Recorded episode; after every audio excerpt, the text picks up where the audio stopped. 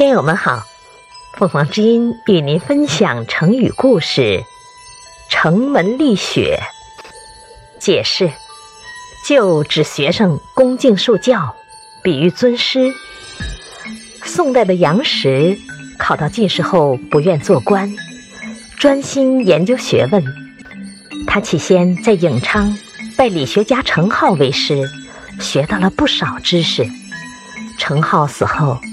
四十多岁的杨时又和同学游作一起到洛阳请教另一位有名的理学家程颐，也就是程颢的弟弟。